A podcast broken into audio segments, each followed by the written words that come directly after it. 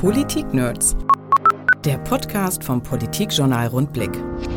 Christian Krebs ist der neue Chef der Landesmedienanstalt in Niedersachsen. Ich habe mit ihm nicht nur über seinen Musikgeschmack gesprochen. Ich kann relativ wenig, gebe ich zu, anfangen mit dem, was in den 90er Jahren mal Techno hieß. Es ging auch um die Zukunft der Landesmedienanstalten. Oder liegt die vielleicht doch eher in einer übergeordneten Bundesbehörde? Sie können lokale Besonderheiten im Grunde damit gar nicht mehr abbilden. Deswegen, das finde ich auch richtig, funktioniert unsere rechtliche Zuordnung immer so, dass wir schauen, was ist der inhaltliche Zielraum, auch wenn ich es bundesweit empfangen kann. Und wir lüften natürlich auch Geheimnisse, die noch niemals laut ausgesprochen wurden. Das heißt, der Rundblick müsste sich die Welt zum Ziel setzen, um dann von der Weltbehörde begutachtet zu werden. Ich dachte, das haben Sie schon. Das haben wir auch, aber das haben wir noch nie so laut gesagt, ehrlich gesagt. Von der Welt zur niedersächsischen Medienpolitik. 30,5 Minuten Podcast-Talk ab jetzt.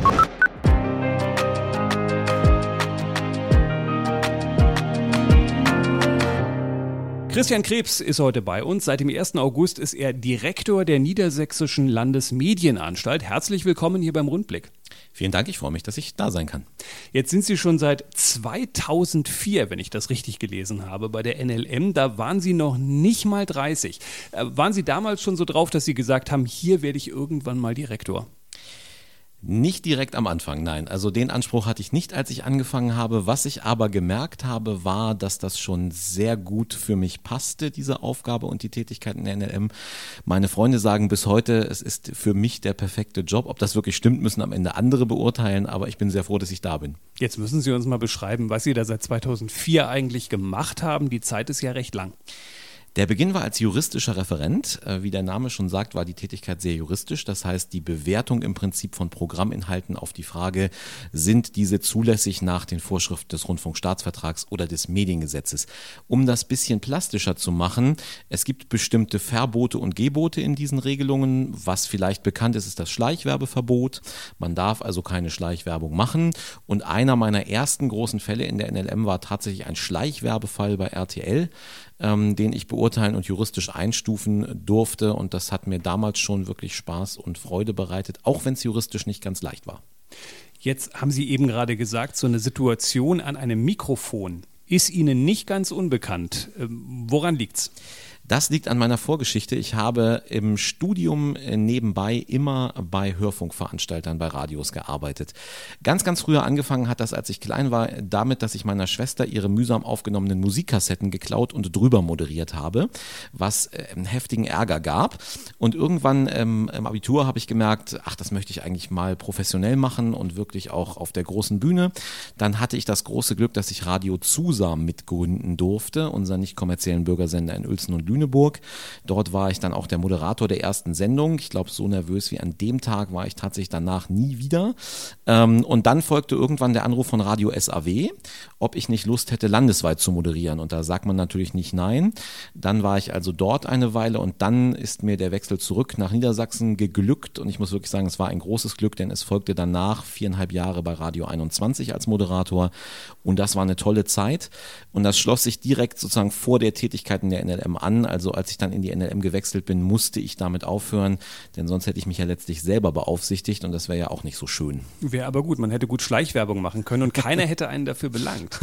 Ähm, erinnert mich ein bisschen an meine eigene Jugend. Ich habe auch immer so Kassetten gemacht und äh, ein Freund auch von mir und wir haben uns irgendwann auseinanderentwickelt, weil er wollte die ganze Zeit reden und ich war damals schon so auf Format aus. Bei einer 90-Minuten-Kassette kamen nach 30 Minuten die Nachrichten und nach 60 Minuten der nächste Show-Opener.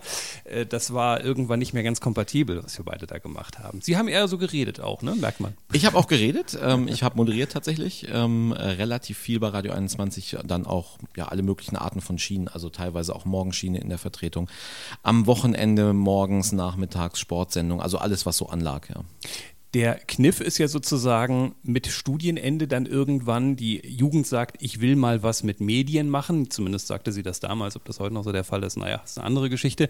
Und sie sagten dann, ich will was mit Medienanstalt machen. Klingt erstmal extrem langweilig. Ist das dem geschuldet, dass man sagt, naja, jetzt habe ich schon Jura studiert, jetzt muss ich halt was Anständiges, in Anführungsstrichen, machen?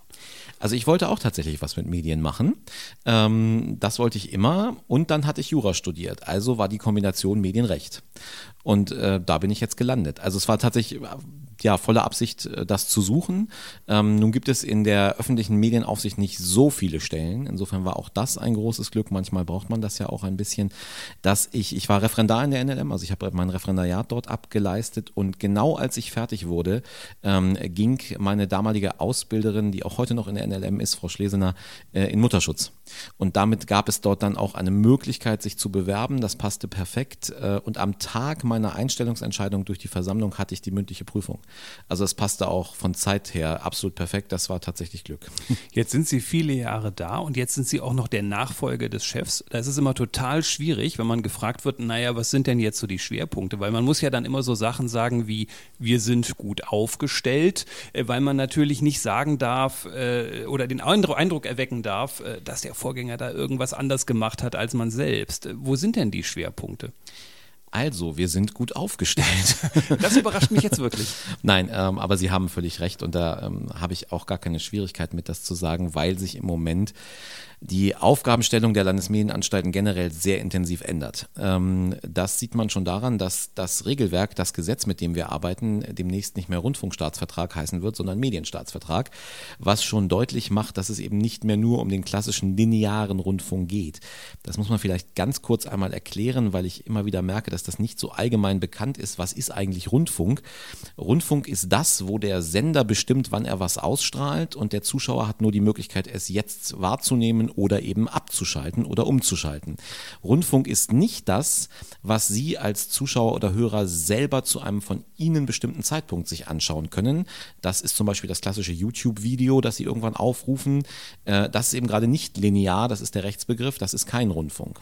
Also Rundfunk ist im Grunde im Hörfunk die großen Radios, die Sie kennen, die Bürgersender, die Sie kennen, die kleinen kommerziellen Veranstalter und im Fernsehen eben diese Programme, die linear sind, für uns aus der privatrechtlichen Sicht eben hauptsächlich RTL Sat 1 und die anderen privaten Veranstalter. Und da muss man sagen, bewegt sich die Nutzung und die Nutzungsgewohnheiten in der Medienwelt sehr in eine neue Richtung. Ähm, viele Menschen können mit diesem klassischen linearen Fernsehen kaum noch etwas anfangen, gerade so die jüngeren Altersgruppen. Ähm, wenn die sagen, ich gucke mal Fernsehen, dann meinen die oft, ich gucke YouTube. Ähm, und darauf müssen wir reagieren. Darauf müssen wir tatsächlich reagieren. Und da gibt es dann natürlich auch neue Player, die auftauchen. Wir haben nicht mehr nur den klassischen Rundfunkveranstalter, sondern wir haben auch solche Begriffe wie den Medienintermediär, den Plattformanbieter oder den Anbieter einer Benutzeroberfläche. Und alle diese neuen Player müssen natürlich, und das finde ich auch richtig, nach gewissen Grundregeln spielen. Und diese Grundregeln hat der Gesetzgeber jetzt im Medienstaatsvertrag A erstmal erkannt, dass es diese Notwendigkeit gibt und dann auch gesetzestechnisch umgesetzt. Und das ist für uns tatsächlich eine große Herausforderung. Große Herausforderung ja auch in dem Sinne, Sie haben es ja auch gerade beschrieben, weil ähm, Sie jetzt nicht mehr nur dafür zuständig sind, 24 Stunden am Tag RTL zu gucken, was natürlich von sich aus schon eine Herausforderung ist, äh, sondern auch natürlich mit Playern zu tun haben, die nicht nur millionenfach am Markt existent sind, sondern bei denen dann auch erstmal geklärt werden muss, ja, wer ist denn da überhaupt zuständig, wenn Rezo auf einmal ein neues Video auf YouTube hochlädt. Das heißt, es ist auch eine Manpower-Frage. Es ist in der Tat eine eine Manpower-Frage. Ähm, wir arbeiten ja mit den Landesmedienanstalten bundesweit zusammen. Also das muss man auch kurz vielleicht nochmal sagen. Jedes Bundesland, bis auf einige, die sich zusammengeschlossen haben in dieser Frage, aber fast jedes Bundesland hat eine eigene Landesmedienanstalt. Das liegt daran, dass Rundfunk Ländersache ist. Also man müsste sozusagen das Grundgesetz ändern, wenn man jetzt Rundfunk auf der privaten Seite als Bundesangelegenheit behandeln wollen würde. Und deswegen arbeiten wir länderübergreifend zusammen. Das tun wir auch sehr intensiv. Da gibt es verschiedene Kommissionen, da gibt es sehr intensive Austausche und wir haben eine gemeinsame Geschäftsstelle in Berlin. Und diese gemeinsame Geschäftsstelle bündelt natürlich auch Fachwissen und Manpower. Also, aber Sie haben völlig recht. Wenn ich, und das ist eine gesetzliche Aufgabe, die der Medienstaatsvertrag vorsieht für die Medienanstalten, wenn ich in Zukunft die Frage beurteilen soll, ob ein Suchalgorithmus einer Suchmaschine diskriminierungsfrei handelt, ist ja eine ganz wichtige Frage. Was sehen Sie bei Google auf der ersten Seite? Es gibt ja Untersuchungen, die zeigen, dass eine ganz, ganz große Anzahl von Nutzern die zweite Seite schon gar nicht mehr aufruft. So, also es ist sehr wichtig, dass man auffindbar ist. Das ist das große Thema der Auffindbarkeit. Und da sagt der Gesetzgeber, wie ich finde auch völlig zu Recht, diese Kriterien müssen transparent und diskriminierungsfrei sein. Das heißt, das kann ich nur beurteilen, wenn ich am Ende den Suchalgorithmus einer Suchmaschine auf diese Kriterien beurteilen kann. Und dafür braucht man natürlich auch technische Experten. Das um ist die große Frage, ob sie die überhaupt haben. In Hannover wird es schon mal schwierig, auf Bundesebene auch. Das ist ja auch immer der, so ein Kritikpunkt, dass man sagt, naja, da brauche ich natürlich eine bestimmte Anzahl von solchen Experten, die Sie da gerade beschreiben. Die sind aber bei den Medienanstalten wahrscheinlich im Moment eher homöopathisch da. Also in der technischen, rein technischen Seite, wenn es um Softwareprogrammierung geht und Kenntnisse über Algorithmen, ja, da haben wir auch einen Bedarf. Die Frage ist, wie wir den am besten bedienen können und ob das sozusagen jede Anstalt für sich vorhalten muss oder ob man sagt, man bündelt eine Art Expertenpool, auf den die Anstalten dann nach Bedarf zugreifen können. Das wäre wahrscheinlich die effektivere Lösung. Also wir werden wahrscheinlich nicht in jeder Anstalt jetzt diesen Bedarf eins zu eins ausfüllen können, aber in einer übergreifenden Form möglicherweise mit mit so einem Expertengremium, ja. Die Bundesbehörde spielt ja auch immer in dem Zusammenhang eine Rolle, wenn sie gefordert wird, dass man sagt, naja, ähm, das Hörverhalten oder das Sehverhalten hat sich ja auch insofern geändert, wenn ich über das Internet heute Christian Krebs auf Radio 21 hören wollte, was schwierig würde, weil sie dann nicht mehr moderieren, aber dann könnte ich das in München genauso machen wie in Wuppertal oder auch in Peru zum Beispiel. Ähm, das heißt, die Bundesbehörde wäre dann dafür zuständig, was generell eben aus Deutschland kommt. Es spielt gar keine Rolle mehr, dass das aus Garbsen bei Hannover kommt. Das wäre auch einer der großen Punkte, die für mich gegen eine Bundesbehörde sprechen würden, denn sie können lokale Besonderheiten im Grunde damit gar nicht mehr abbilden. Ähm, wir haben das heute schon, also wenn wir heute sagen würden, alleine die bundesweite Empfangsmöglichkeit oder weltweite Empfangsmöglichkeit im Internet führt dazu, dass ich von einem bundesweiten Programm sprechen muss, dann wäre jedes Lokalprogramm, auch jedes lokale Radioprogramm, das im Netz streamt, wäre ein bundesweites Programm. Deswegen, und das finde ich auch richtig, funktioniert unsere rechtliche Zuordnung immer so, dass wir schauen, was ist der der inhaltliche Zielraum. Der Zielraum von Radio Hannover ist Hannover und damit ist Radio Hannover kein bundesweites Programm, sondern ein lokales, schrägstrich regionales, auch wenn ich es bundesweit empfangen kann. Das heißt, der Rundblick müsste sich die Welt zum Ziel setzen, um dann von der Weltbehörde begutachtet zu werden. Ich dachte, das haben Sie schon. Das haben wir auch, aber das haben wir noch nie so laut gesagt, ehrlich gesagt. Ähm, lassen Sie uns noch mal kurz auf diese Landesebene zurückspringen. Das war ja auch so ein Punkt, Stichwort Manpower, worüber wir gerade sprachen, als es um die Aufsicht über die Telemedien ging, ähm, die ja komplett auf die NLM übergegangen ist. Da hatte vorher noch das LAVES die Hände im Spiel. Das war schon so ein Punkt, wo ich mir gedacht habe, mh, auf dem Papier sinnvoll. Aber man braucht natürlich auch die personellen Kapazitäten, um das zu tun. Fairerweise muss man sagen, im Lavis waren die vorher auch nicht besonders ausgeprägt. Ich glaube, es war eine Stelle oder eine halbe oder so. Ich kann mich nicht mehr so genau erinnern. Ja, so umfangreich war es, glaube ich, nicht. Ähm, es ist in der Tat so, dass wir, ähm, also ich finde das richtig, dass wir diese Zuständigkeit bekommen haben. Ich finde das sogar sehr richtig. Wir waren nämlich mit einem anderen Bundesland zusammen, mit Sachsen, das letzte Bundesland, das diese Zuständigkeit noch nicht bei der Landesmedienanstalt hatte. In allen anderen Bundesländern war das schon der Fall. Insofern ähm, haben wir wir da auch einen bundesweiten Trend dann befolgt am Ende. Von der sachlichen Kompetenz her, glaube ich, ist es bei uns auch richtig angeordnet, weil ja auch in Telemedien, also Telemedien heißt alles, was nicht Rundfunk ist, mal vereinfacht gesagt, also auch YouTube-Videos, da gilt ja auch so der ein oder andere rechtliche Grundsatz, beispielsweise das Trennungsgebot von Programm und Werbung. Also Werbung muss erkennbar sein. Und da haben wir natürlich aus unserer klassischen alten Rundfunkwelt, sage ich mal, doch so die ein oder andere Expertise im Haus. Und das kann man dann schon besser anwenden, wenn man das sozusagen als täglich Brot gemacht hat. Ähm, was die Anzahl der Fälle angeht, muss ich sagen, ist es im Moment noch so, dass uns die Welle nicht völlig überrollt hat. Aber es sind schon deutlich mehr Fälle als vorher. Ähm, also ich würde mal sagen, es ist eine gute Auslastung da im Moment. Ähm, es sind auch viele Impressumsverstöße. Also wenn Sie zum Beispiel kein Impressum haben oder die Angaben in Ihrem Impressum nicht dem Rundfunkstaatsvertrag entsprechen, dann sind wir jetzt auch zuständige Stelle. Da merkt man schon, dass das ein paar mehr Fälle sind. Aber sagen wir so, im Moment können wir das noch handeln. Und auf wie viele Köpfe verteile, verteilen Sie das bei der NLM? Also insgesamt haben wir 28 Stellen als NLM. Ähm, das ist jetzt natürlich nach Fachgebieten getrennt. Also die machen nicht alle das Gleiche, sondern da gibt es eine Rechtsabteilung, eine Programmabteilung.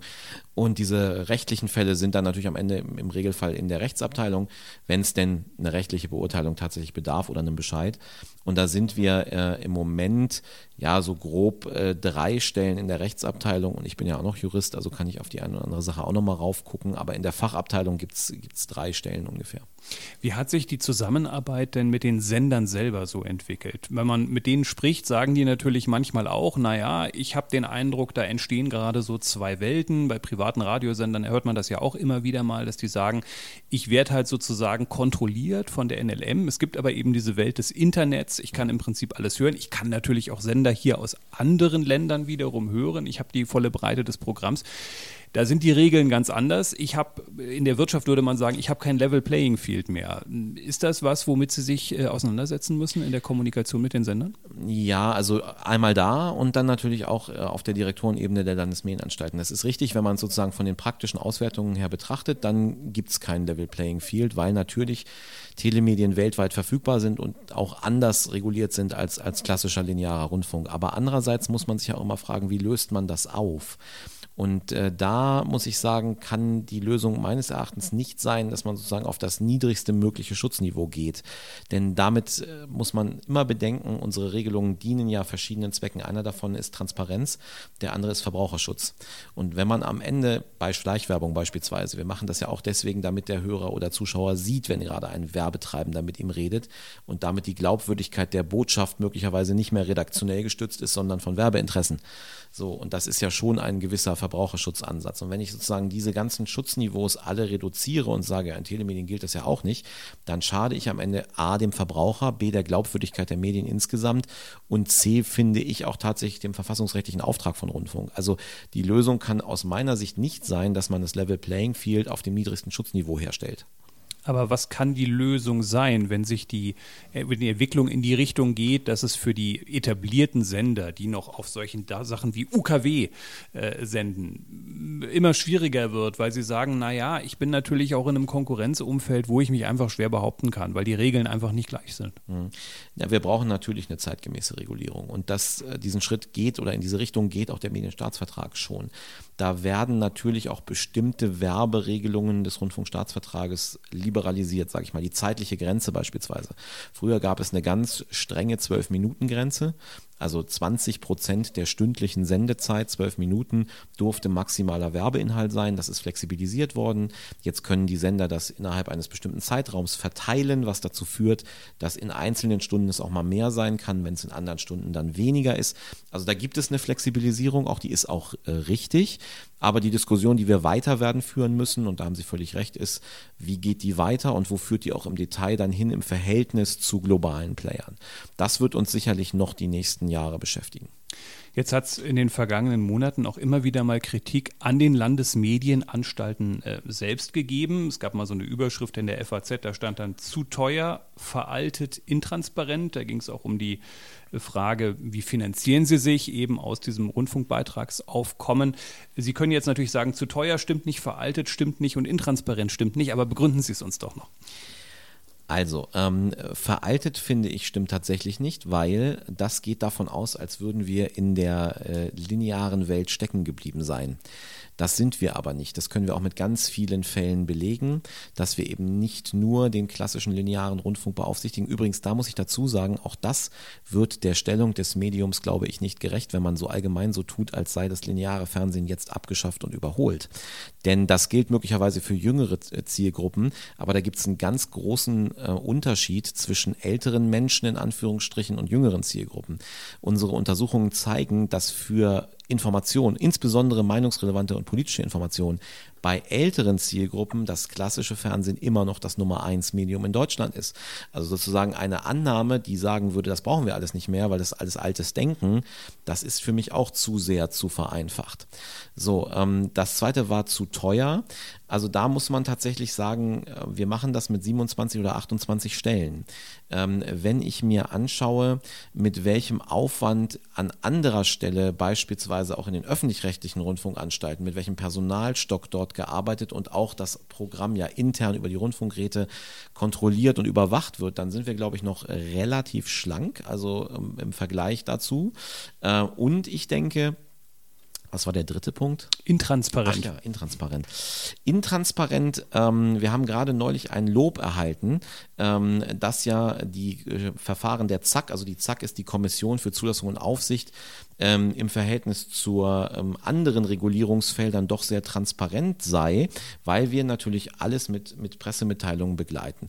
Ähm, was wir nicht tun, aber ich glaube, das ist auch verständlich, ist, dass wir laufende Verfahren, beispielsweise zu denen sich der Veranstalter selber noch gar nicht äußern konnte, dass wir da manchmal zurückhaltend sind, bevor wir eine Auskunft geben. Das ist für mich aber ein Gebot der Fairness. Also derjenige, der betroffen ist, sollte doch erstmal was dazu sagen können, bevor wir nach außen eine Meinung kommunizieren. Das würde ich nicht als intransparent verstehen.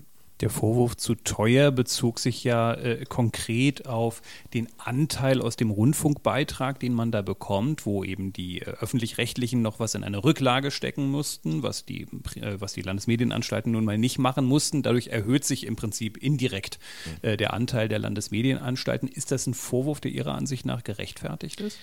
Also wenn man sich anschaut, wie wir die Mittel verwenden, das sind ja die berühmten 1,8989 Prozent aus dem Rundfunkstaatsvertrag, also Anteil an dem Rundfunkbeitrag, ähm, dann muss man sagen, dass wir 50 Prozent, grob stimmt nicht ganz, aber ungefähr 50 Prozent unseres Haushalts ja auch für direkte Fördermaßnahmen im Bereich Bürgerrundfunk verwenden.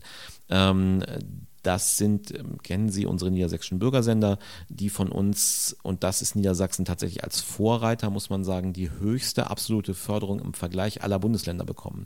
Also wir fördern ähm, kommerzielle Radios natürlich nicht, aber nicht kommerzielle Radios, Bürgerradios mit über 200.000 Euro pro Jahr äh, Zuschüssen zu den Betriebskosten und die Fernsehsender, die Bürgerfernsehsender mit über 300.000 Euro im Jahr.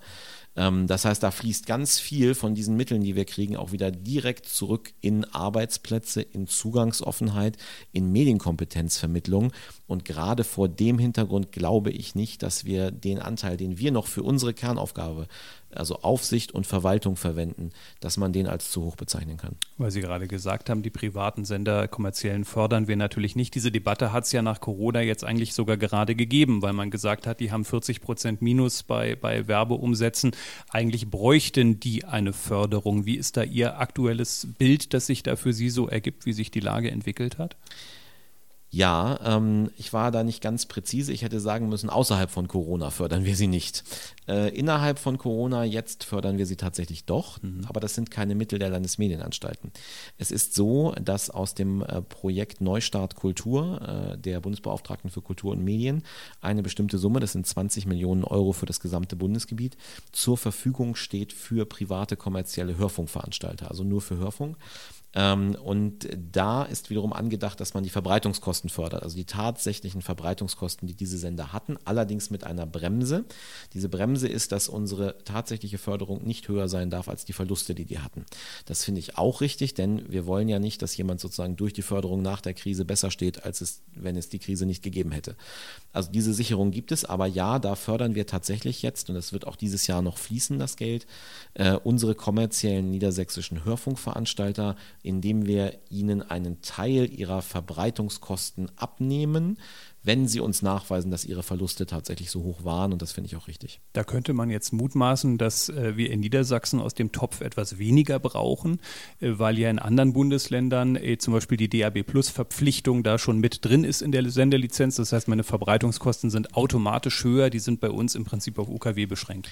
Das ist richtig, aber auch wir haben, äh, haben Ketten, die sehr viele Frequenzen betreiben, Stichwort Radio 21, die einen relativ hohen Regionalisierungsgrad aufgrund ihres Frequenznetzes haben. Äh, das ist natürlich klar, dass das andere Kosten auslöst als jemand, der nur ein, zwei Frequenzen betreibt, wobei das auch immer an der Leistung hängt, das muss man auch noch betrachten. Aber Sie haben recht, natürlich, das ist abhängig von der gewachsenen Struktur der Versorgung in den Ländern und da gibt es natürlich Länder, wo es am Ende dann an absoluten Zahlen mehr ist. Das ist ja sowieso so eine interessante Frage, gerade auf dem Hörfunkmarkt, wie es in 10 oder 20 Jahren aussieht. Wir haben die UKW-Verbreitung, die ist im Prinzip erlernt und viele sagen auch nicht abschalten. Das wird auch erstmal so bleiben, weil es eben in jedem Auto irgendwie auch drin ist und ein Auto fährt man auch mal 10, 20 Jahre. Ähm, es gibt die Debatte um DAB Plus, das in Niedersachsen vor allen Dingen von den Öffentlich-Rechtlichen genutzt wird und finanziert wird. Die Privaten haben sich hier zurückgehalten. Äh, und dann gibt es noch die Verbreitung übers Internet. Also die große Frage ist, ähm, fällt DAB Plus Ihrer Meinung nach irgendwann mal hinten runter, weil zwischen Internet und UKW keiner einen dritten Weg gehen wird? Naja, das ist ja im Prinzip das, was der Landtagsbeschluss aus dem letzten Jahr sagt. Wir haben ja einen, einen geltenden Landtagsbeschluss. Äh, wenn ich mich richtig erinnere, war der auch mit sehr wenig oder gar keinen Gegenstimmen ähm, im Landtag, der im Grunde sagt, ähm, dass wir äh, DAB Plus in Niedersachsen nicht für ein zukunftsfähiges Modell halten. Das ist getragen von dem Gedanken, dem ich auch einiges abgewinnen kann, dass es am Ende letztlich äh, um eine LTE oder dann doch danach dann das, der nächste Standard folgende Verbreitung gehen wird, die die digitale Hörfunkdistribution bestimmen wird. Andererseits, und das ist etwas, woran man, glaube ich, auch denken muss, so ganz vorbeigehen kann man daran nicht, haben wir immer mehr Anfragen von gerade auch lokalen Veranstaltern und regionalen Veranstaltern, bei denen sich das Problem auftut, dass das UKW-Band sehr, sehr voll ist. Also dass man sagen muss, ich kann im Grunde keine neuen UKW-Frequenzen mehr koordinieren. Ähm, die Bundesnetzagentur kann das sehr viel besser beschreiben als ich und auch sehr viel detailgenauer, aber es gibt Bereiche in Niedersachsen, wo das wirklich eine Herausforderung ist. Also da gibt es im Grunde nichts mehr im UKW-Band.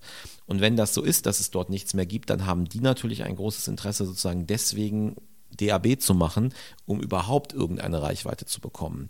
Das ist ein Ansinnen, was ich im, im Hinblick auf Vielfalt und lokale Informationsvielfalt durchaus nachvollziehen kann. Da müsste man sich tatsächlich vielleicht mal die Frage stellen, ob sozusagen dieser Beschluss in allen Punkten überall immer richtig ist oder ob es auf der lokalen Ebene möglicherweise Fälle geben kann, in denen wir das trotzdem machen können. Die Frage, die sich mir stellt, ist sozusagen von der Empfängerseite her gesehen. Wenn ich mir angucke, natürlich sind die Zahlen bei DAB-Radios ein bisschen gestiegen in den vergangenen Jahren, aber ehrlicherweise richtig Reichweite kriege ich damit natürlich nicht. Äh, und die Frage für mich auch als Sender wäre ja dann in dem Moment, wenn ich eine Reichweite haben will, jeder hat ein Handy dabei, aber kaum einer hat ein DAB Plus Radio, da wäre bei mir die Antwort relativ klar. Ja, und am Ende ist es ja immer das Henne-Ei-Problem. Ich kann nicht umstellen die Verbreitung als großer Veranstalter, solange ich nicht genug Geräte im Markt habe, weil ich damit meine Reichweite, und das ist ja die wirtschaftliche Existenzgrundlage, zu sehr gefährde. Andererseits ist der Anreiz, Geräte zu ab, äh, abzusetzen, geringer, solange es attraktive Programme eben nicht gibt. Und das, diesen Knoten, den muss man irgendwann mal durchschneiden, damit man überhaupt ja, dieses Problem auflöst und sozusagen einen von sich selbst tragenden Schneeballeffekt kriegt, so wie eine Lawine, dass man dann irgendwann umsteigen kann, weil es eben kein zu großer wirtschaftlicher Schaden mehr wäre. Lassen Sie uns am Schluss nochmal um über diesen ganzen Streit sprechen, den es um Medien äh, so gibt in diesen Zeiten, wo man den Eindruck hat, es fokussiert sich sehr stark auf die öffentlich-rechtlichen. Es geht ein bisschen an den Landesmedienanstalten vorbei, weil die privaten gar nicht mehr so im Fokus stehen. In den 90ern hätten wir uns vielleicht noch darüber unterhalten, was gestern auf dem heißen Stuhl bei RTL los war zwei Thesen dazu. Äh, die eine These ist, es fokussiert sich auf die öffentlich-rechtlichen so, weil sie nun mal als Staatsfunk oft diffamiert werden. Die zweite These ist, äh, die Privaten spielen einfach in diesem journalistischen Geschäft keine Rolle mehr, weil sie sich in den letzten 10, 15 Jahren da schön mit Blick auf die öffentlich-rechtlichen so ein bisschen rausgezogen haben und gesagt haben, wir machen Halligalli und Musik. Ja, also These 1, äh, Staatsfunk ähm, halte ich für eine, eine, ganz gefährliche Diskussion in einem breiteren Kontext. Also man muss sagen, diese ganze Lügenpresse und Fake News-Diskussion ist ja am Ende äh, eine Frage über Glaubwürdigkeiten. Ähm, und da ähm, finde ich es ganz gefährlich, wenn man sozusagen einen, einen Gedankengang hat, alles, was Systemmedien ist, ich, diesen Begriff mag ich auch gar nicht. Ähm, Systemmedien ist, ist ja sozusagen sowieso Staatspropaganda. Da muss man immer mal wieder deutlich machen, es gibt einen staatsferne Grundsatz und den gibt es nicht nur im öffentlich-rechtlichen, die gibt es auch im privaten. Und auch wir sind eine staatsferne Behörde, ähm, weil unsere Versammlung beispielsweise zusammengesetzt ist, eben nicht aus Leuten, die vom Landtag entsendet worden sind oder ähnliches, sondern von Verbänden, die eine ganz breite Bevölkerungsschicht aus diesem Land repräsentieren, von Landessportbund über Lehrerverbände, also ich könnte jetzt alle nennen, wir haben 38 Sitze in der Versammlung, das ist eine sehr breite Grundlage so. Das heißt, es ist also alles andere als zu staatsnah. Ähm, und Aspekt 2, ähm, das ist tatsächlich ein Punkt, die Privaten haben natürlich wirtschaftliche Interessen. Das kann man ihnen, glaube ich, auch nicht vorwerfen, dass sie das haben, denn ein Wirtschaftsunternehmen darf natürlich wirtschaftlich handeln. Das bedeutet aber nicht, dass man sich völlig herausziehen kann aus einer gesamtgesellschaftlichen Verantwortung und aus einer Glaubwürdigkeitsdebatte und einem Bedarf an glaubwürdiger journalistischer Berichterstattung. Und da würde ich mal den Satz sagen wollen, nicht alles, was legal ist im privaten Bereich, ist auch legitim und sinnvoll. Also ich würde mir tatsächlich wünschen, dass der ein oder andere Veranstalter, ohne dass ich jetzt hier wirklich Namen nennen möchte, aber der ein oder andere Veranstalter mal ein bisschen mehr zu ernsthafter journalistischer Berichterstattung zurückfindet, zur Vermittlung von echten, geprüften Informationen und vielleicht ein bisschen weniger Boulevard macht. Das würde, glaube ich, den privaten Medien insgesamt gut tun. Ein Punkt ist mir gerade noch aufgefallen bei dem, was Sie gesagt haben. Sie sprachen gerade von den 38 Köpfen in der Versammlung. Sie haben natürlich in Ihrer Zeit bei der NLM noch erlebt, dass es auch mal weniger waren. Und es gab ja durchaus auch Kritik, als es nochmal aufgepumpt wurde vor ein paar Jahren. Ist es so, wenn man sich so eine Versammlung anguckt, dass es noch etwas komplizierter geworden ist? Weil bei 38 wollen ja drei mehr auch noch was sagen. Komplizierter würde ich nicht sagen. Also es ist natürlich so, wenn Sie 38 Mitglieder haben, dann müssen mehr Personen da sein als bei 25, 26. Das ist rein terminlich manchmal schwieriger, ähm, aber komplizierter in den Abstimmungen und in den Diskussionen würde ich nicht sagen. Also ähm, ich erlebe das als sehr angenehm. Unsere Ausschüsse und unsere Versammlung diskutiert immer sehr sachlich. Es gibt immer sehr, sehr wenig erkennbare Einflussnahme von außen. Also aus meiner Warte ist das wirklich ein sehr sachliches sachorientiertes, neutrales Gremium. Das sage ich jetzt nicht nur, weil ich sozusagen die Funktion habe, die ich habe, sondern das habe ich auch schon seit 2004 immer so wahrgenommen. Und die Vergrößerung ist eher sogar ein, ein positiver Impuls im Sinne von, es gibt mehr Impulse von außen, die reinkommen, andere Sichtweisen, die reinkommen. Ob man jetzt sozusagen dieselben Funktionen auch mit weniger Personen erfüllen könnte, das ist eine Frage, die die Politik beantworten muss. Das würde ich jetzt ungern machen. Eine letzte Frage bleibt offen äh, mit Blick auf Ihre Geschichte bei Radio 21. Da läuft ja wenig DJ Getter und viel Schrammelmusik, wo Gitarren eine Rolle spielen. Ist Christian Krebs der Schrammelmusik-Gitarrentyp? Oh, Schrammelmusik ist für mich eigentlich nicht Gitarre. Ah ja. Ich versuche gerade zu verstehen, was Schrammelmusik ist. Für mich sind das Leute, die auf ihrer Gitarre herumschrammeln. Ach so, okay. Wenig ja. elektronisch. Ja, okay, also so, so gesehen können wir das, können wir uns darauf einigen. Ich hatte natürlich, weil ich bei einem Rocksender war, immer eine gewisse Vorliebe für diese Musikrichtung. Äh, mein persönlicher Lieblingsmusiker ist Billy Joel. Mhm. Ähm, der ist jetzt nicht der klassische Rocker, aber immerhin geht er so ein bisschen, jedenfalls in Teilen von seinen Stücken in diese Richtung. Und ja, ich habe eine Vorliebe Vorliebe für diese Art von Musik. Ich kann relativ wenig, gebe ich zu, anfangen mit dem, was in den 90er Jahren mal Techno hieß. Ähm, ich weiß nicht, ob es heute noch so heißt, aber ähm, so richtig wirklich viel anfangen äh, kann ich damit nicht. Also Christian Krebs war bei uns, äh, Chef der NLM, neuer Chef der NLM. 30 Minuten hatten wir uns vorgenommen, bei 30 Minuten sind wir jetzt. Man könnte fast meinen, wir waren beide mal beim Radio. Vielen Dank, dass Sie heute bei uns waren. Ja, vielen Dank, dass ich hier sein könnte. Politik-Nerds. Mehr Infos unter rundblick-niedersachsen.de.